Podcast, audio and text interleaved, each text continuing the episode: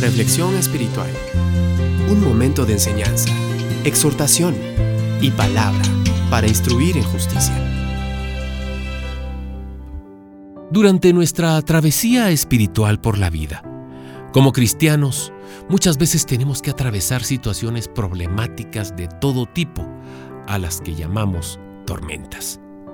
Estas tormentas arrecian y afectan nuestra salud, economía, familia, ministerio, relaciones con amigos, familiares y hermanos en la iglesia.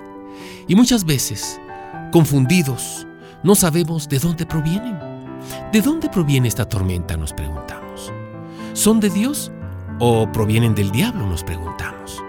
Nos quedamos confundidos con estas tormentas que vienen de repente y tardan en retirarse porque hay unas que toman mucho tiempo en quedarse. ¿Te ha pasado algo así en tu vida cristiana?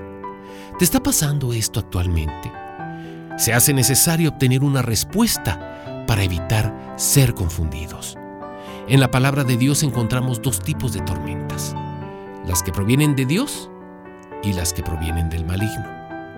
La tormenta que proviene del Señor no tiene carácter destructivo sino disciplinario pues Dios es autor de edificación para enseñarnos una lección específica. Si eres de carne y hueso, como el resto de los mortales que tenemos a Cristo en el corazón, te darás cuenta que no somos obedientes todo el tiempo ni toda la vida.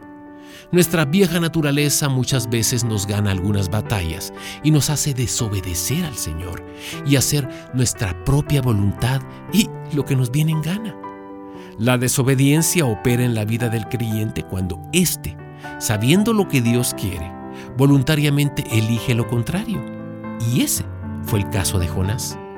Si leemos el libro de Jonás, vamos a ver con claridad al comienzo del libro que Jehová le había dado una palabra directiva, o sea, le había dado una orden. Dios le había expresado su voluntad a Jonás y esperaba que éste voluntariamente le obedeciera. Pero no fue así. Jonás empezó a huir de la voluntad de Dios, desobedeciendo deliberadamente la palabra de Dios. Entonces vemos al Señor tomando cartas en el asunto. En el verso 4 leemos que Jehová hizo levantar un gran viento. Dios envió una tempestad para que Jonás se arrepintiera. No que muriera, sino que se arrepintiera. Siempre la idea de Dios con esa clase de tormentas es conducir a la persona al arrepentimiento. Nunca olvidemos que el arrepentimiento es el principio del camino hacia la restauración de Dios.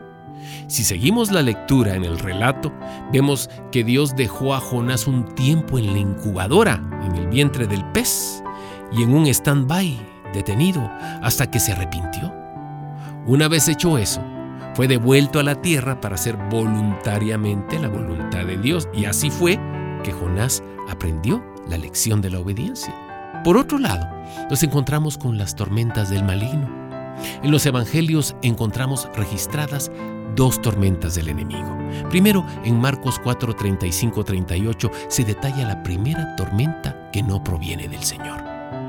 En Marcos 4:35, Jesús les dijo, pasemos al otro lado. Aquí vemos que el Señor da una palabra, da una orden, proveyendo dirección y sentido espiritual. Así lo hace con nosotros cuando le buscamos en oración y tenemos comunión íntima con Él. Él nos dirige, nos da dirección, recibimos una palabra de Dios a través de la oración, la meditación en la palabra, una palabra profética de parte de un siervo del Señor, pero a veces olvidamos que siempre el enemigo intentará desafiar la palabra dada por Dios. Cada vez que Dios da la palabra, el enemigo intentará destruirla y atrasarla. Veamos, en el verso 37 dice, se levantó una gran tormenta. Es evidente que esta tormenta no provenía de Dios. Era una tormenta de muerte para destruir la vida de los que estaban en la barca. La palabra de Jesús, pasemos al otro lado, era palabra de vida. En el 4.38 Jesús les dijo, ¿por qué estáis así amedrentados? ¿Cómo no tenéis fe? La respuesta del Señor no parecía muy amistosa. ¿Por qué les respondió así? Todo tiene un porqué. Unos cuantos versículos atrás está la conocida parábola del sembrador en Marcos 4, 14, 15, donde dice, después que la oyen, enseguida viene Satanás y quita la palabra. Con seguridad Jesús les transmitió esta enseñanza para aplicarla en medio de esa tormenta.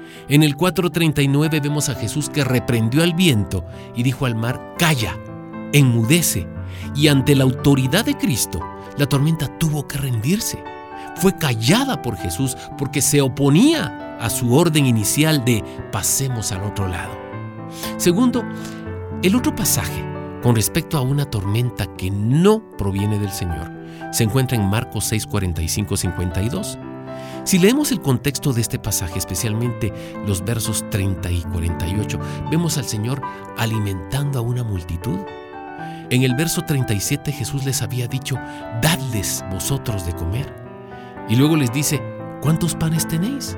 Para mostrarles que era una situación imposible, una situación que solo Él podía solucionar. Posteriormente en este episodio espectacular viene el pasaje de la tormenta. ¿Cómo era esta tormenta? El verso 48 dice, el viento era contrario. La palabra contrario significa opuesto, adverso, hostil. Este viento era contrario porque soplaba en contra de la palabra de Dios. Esta tormenta no provenía de Dios, pues soplaba contra la barca que llevaba hombres que iban a cumplir u obedecer la palabra del Señor.